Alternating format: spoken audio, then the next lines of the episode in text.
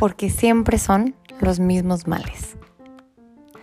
Bienvenidos a este séptimo episodio. La verdad se me ha pasado súper rápido estos siete episodios. Qué alegría, qué emoción, qué hermosura. Y gracias de todo corazón porque si no escucharan estos episodios no fuera tan divertido hacerlos. Así que no podía, no podía pasarme este segundo sencilles. Gracias de todo corazón.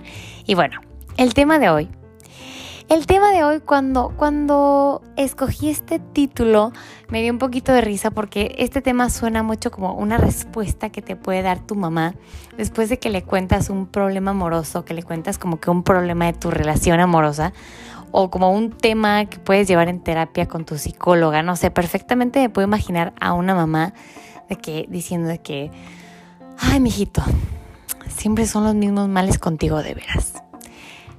Pero pero no tiene nada que ver con parte amorosa ni con nada. Y por primera vez, el tema que tocaremos hoy es de enfoque 100% nutricional. O sea, no tiene ningún otro enfoque más que nutricional. Anteriormente, en los otros episodios, teníamos un tema y lo podíamos utilizar o verse reflejado en otros ejemplos, porque aplicaban para otros ejemplos laborales, amorosos, eh, de crecimiento personal y junto con nutricional. Pero el tema de hoy va a ser únicamente en su totalidad de salud. Y hoy hablaremos de los males que constantemente, por no decir diariamente, consumimos. De estos alimentos que, siendo súper sinceros, sabemos que nos afectan y aún así seguimos consumiéndolos. Por gusto, por estrés, por ansiedad, por felicidad, por tristeza, por lo que quieras y la razón que tú quieras. Y me incluyo en esto, o sea, no por ser nutrióloga, es de que, ay, no, a mí no me pasa eso nunca. No, a mí también me pasa y la verdad puede ser hasta cierta parte, puede ser normal siempre y cuando sea de una manera equilibrada. Pero lo peor es cuando ya no es de una forma equilibrada y los consumimos pensando una palabra. Una palabra que repetimos en busca de, nuestro propio consuelo. Nos, nos intentamos autoconsolar para no sentirnos mal al hacerlo. Una palabra que la verdad escucho muy frecuente y es no pasa nada. No pasa nada si nos comemos un pedacito todos los días. No pasa nada si le damos poquito todos los días al niño. Y lo peor que he escuchado, no pasa nada si me lo como de todas maneras, de algo nos tenemos que morir. Y se los juro que la he escuchado bastante. Bastante. Y, si lo piensas bien, o sea, de algo nos tenemos que morir. O sea, estás consciente que, que, que tú sabes que esto te va a afectar a largo plazo, que en dosis grandes y a largo plazo, repito, va a ser un veneno para tu cuerpo y aún así decidimos seguirlo consumiendo y aún así decidimos decir y optar por el no pasa nada. Pero, ok, si realmente crees que no pasa nada, explícame o cuéntame cuál es el origen de la diabetes tipo 2, de la hipertensión, de la hipercolesterolemia, de algunos problemas gastrointestinales, de algunos desencadenantes de ciertos tipos de colitis, de enfermedades cardiovasculares, de obesidad, gota. ¿Cuáles son las causas de estas enfermedades crónicas? Y digo crónicas, o sea, porque esto significa que fue algo que se creó por un acto repetitivo por un periodo largo. O sea, que fue algo que estuvimos haciendo constantemente, frecuentemente por un por tal vez toda nuestra vida, o sea, no es algo que se dio de que, ay, me lo comí una vez y me dio esto. No, es algo que estuvimos haciendo frecuentemente. Y, digo, no nada más afecta en enfermedades físicas como las que repetía, sino también en enfermedades o en problemas emocionales. Y no digo que sea la única causa de, estas, de estos problemas emocionales, pero sí se ve una conexión o se puede llevar una conexión en estos mismos em, problemas emocionales como depresión, ansiedad y estrés. Y estoy segurísima que una persona va a decir, mm, a mí de hecho esto me causa muchísima ansiedad cuando lo consumo o muchísimo estrés o, después de esto me siento tan ansiosa que me siento con depresión, etc. Y de hecho, este, este tema, o sea, este tema que escogí, este tema que estamos tocando el día de hoy, me retumba muchísimo y como que me, no sé, no sé, me retumba mucho, no solo por el hecho de, ah, lo que es la enfermedad, el significado de la enfermedad, sino también todo lo que conlleva esta enfermedad. Imagínate el momento en el que sale el doctor y le dice a esa persona que tú conoces de que, oye, ¿sabes qué? Tienes, tienes riesgo de que te dé un infarto. O sea, estamos hablando de un infarto, estamos hablando de algo que si te da puede ser fulminante. O, oye, ¿sabes qué? Estás diagnosticado con diabetes tipo 2 y vas a tener que usar insulina todos los días y vas a tener que tomar metformina todos los días para que te puedas controlar. Yo creo que en ese momento, o sea, que te dicen, híjole, tienes diabetes, tipo 2, dices, híjole, híjole, me hubiera, hubiera comido mejor. Híjole, no me hubiera descuidado tanto. Híjole, hubiera invertido un poquito más en mi alimentación en vez de invertir en cuando salía en alcohol, en fiestas, etc. O sea, el famoso hubiera, ¿no? O cuando estas enfermedades presentan complicaciones, porque también, o sea, puede que te digan de que, ok, puede pasarte de a dos, ¿no? Que te dicen, tienes diabetes tipo 2, agarras la onda, te cuidas muchísimo y lo puedes tal vez hasta controlar con tu alimentación. O que te digan, tienes diabetes tipo 2 y tomes como por el lado de, ah, pues ya para que me cuido si tengo diabetes.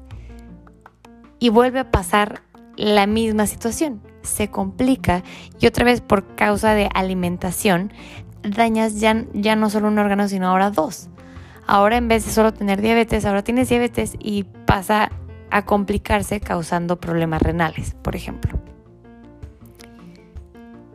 Y creo que aquí, o sea, creo que desde el momento en el que te dicen de que tienes diabetes tipo 2, este, te está pasando esto, o sea, esta misma frustración de saber que podías hacer algo, de que, híjole, no lo hice, de que, híjole, hubiera, esta misma frustración es la que te mueve al miedo, pero al mismo tiempo a la tranquilidad, que todavía lo podemos evitar, que todavía podemos hacer algo para que no nos pase.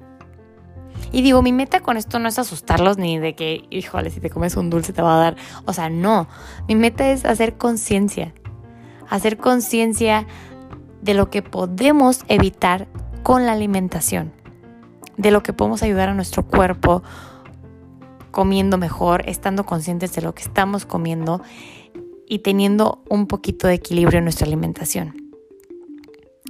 Y de hecho, tanto sabemos cuáles son estos alimentos que nos afectan, que en todo este episodio que he estado hablando, ni siquiera una vez los he nombrado, ni siquiera he dicho el nombre de alguno de estos o he dicho cuáles son, y te aseguro que tú ya sabes cuáles son. Y no digo que, no necesitamos decirlo, o sea, obviamente los voy a decir, porque digo, luego no quiero que me salga por ahí una persona que me diga de que, ay, como no, no nos dijiste qué alimentos eran o qué ingredientes eran los que te afectaban, pues yo pensé que era espinaca y lechuga. Pues no. Entonces, aquí es cuando te los voy a explicar rápidamente, como cuáles son estos, pero los voy a decir rápidamente también junto con su enfermedad. Por ejemplo, lo que frecuentemente genera este alimento y lo que le causó esto a esta enfermedad.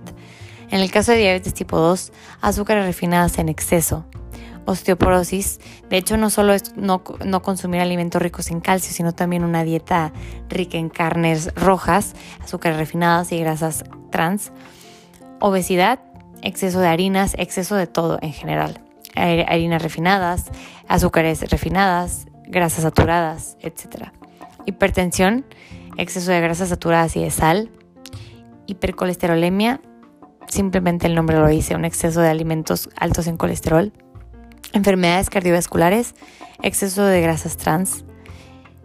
Y esto es un ejemplo como no tanto tan directo, pero aquí también en este ejemplo que les voy a decir podemos ver cómo la alimentación beneficia o afecta una enfermedad, que es por ejemplo Alzheimer, el azúcar tiene muchísimo efecto sobre esta enfermedad, tanto negativo si lo consumimos frecuentemente en grandes cantidades, como positivo si nos los quitamos totalmente, hablando de azúcares refinadas.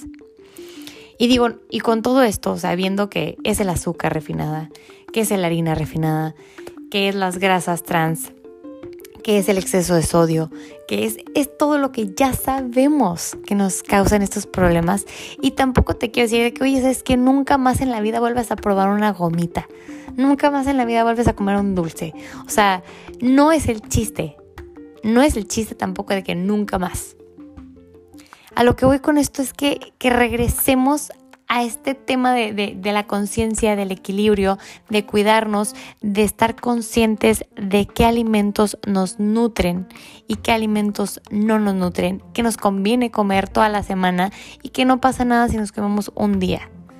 Pero no, no irnos por el lado de que no pasa nada si todos los días me como tal cosa. No irnos por el lado de tan a la ligera. Y digo, de hecho, aquí Aquí aplica este famoso dicho de, si no inviertes ahorita en tu alimentación, después vas a tener que invertir realmente en la medicina. Después vas a, digo, puede ser que sea un poquito diferente este, este dicho, pero a esto voy, ¿no? O sea, si ahorita no inviertes, no cuidas tu alimentación, no le dedicas tiempo, después vas a tener que dedicarle tiempo, dinero en la medicina, en el hospital y en todo esto. Y digo, Claro que existen enfermedades causadas por genética, idiopáticas, que esto significa que no sabemos la causa, o enfermedades que no tenemos el control. Y a lo que voy que no, esto es que tampoco quiero generar como en las personas una culpa de que, híjole, yo tengo esta enfermedad porque bla, bla, bla. O sea, no quiero tampoco generar culpa con este episodio, sino generar la conciencia de prevención. De que si todavía no tienes nada, de que si ya lo tienes, cuídate y de que si todavía no tienes ninguna enfermedad, prevenirlo. Saber que todavía lo puedes evitar, que no es como que, híjole, de algo te tienes que morir y, mejor pues, comiendo un chorro cochinero y enfermándote. O sea, cuidando nuestra alimentación, previniendo esta parte. No sé, previniendo sobre todo la parte de algún día escucharte decir, híjole, me hubiera cuidado más. Así que espero que con esta platicada, porque yo lo considero más una platicada que no nada más un episodio, espero que con esto podamos, no sé, meter un poquito de conciencia en nuestra alimentación. Y si ya tu caso es que comes súper bien y que no necesitas más conciencia, pues pásaselo a la persona que sepas, que conozcas y creas que le pueda ayudar. Así que nos vemos en el siguiente episodio y recuerda, cuida tu alimentación para cuidar tu salud.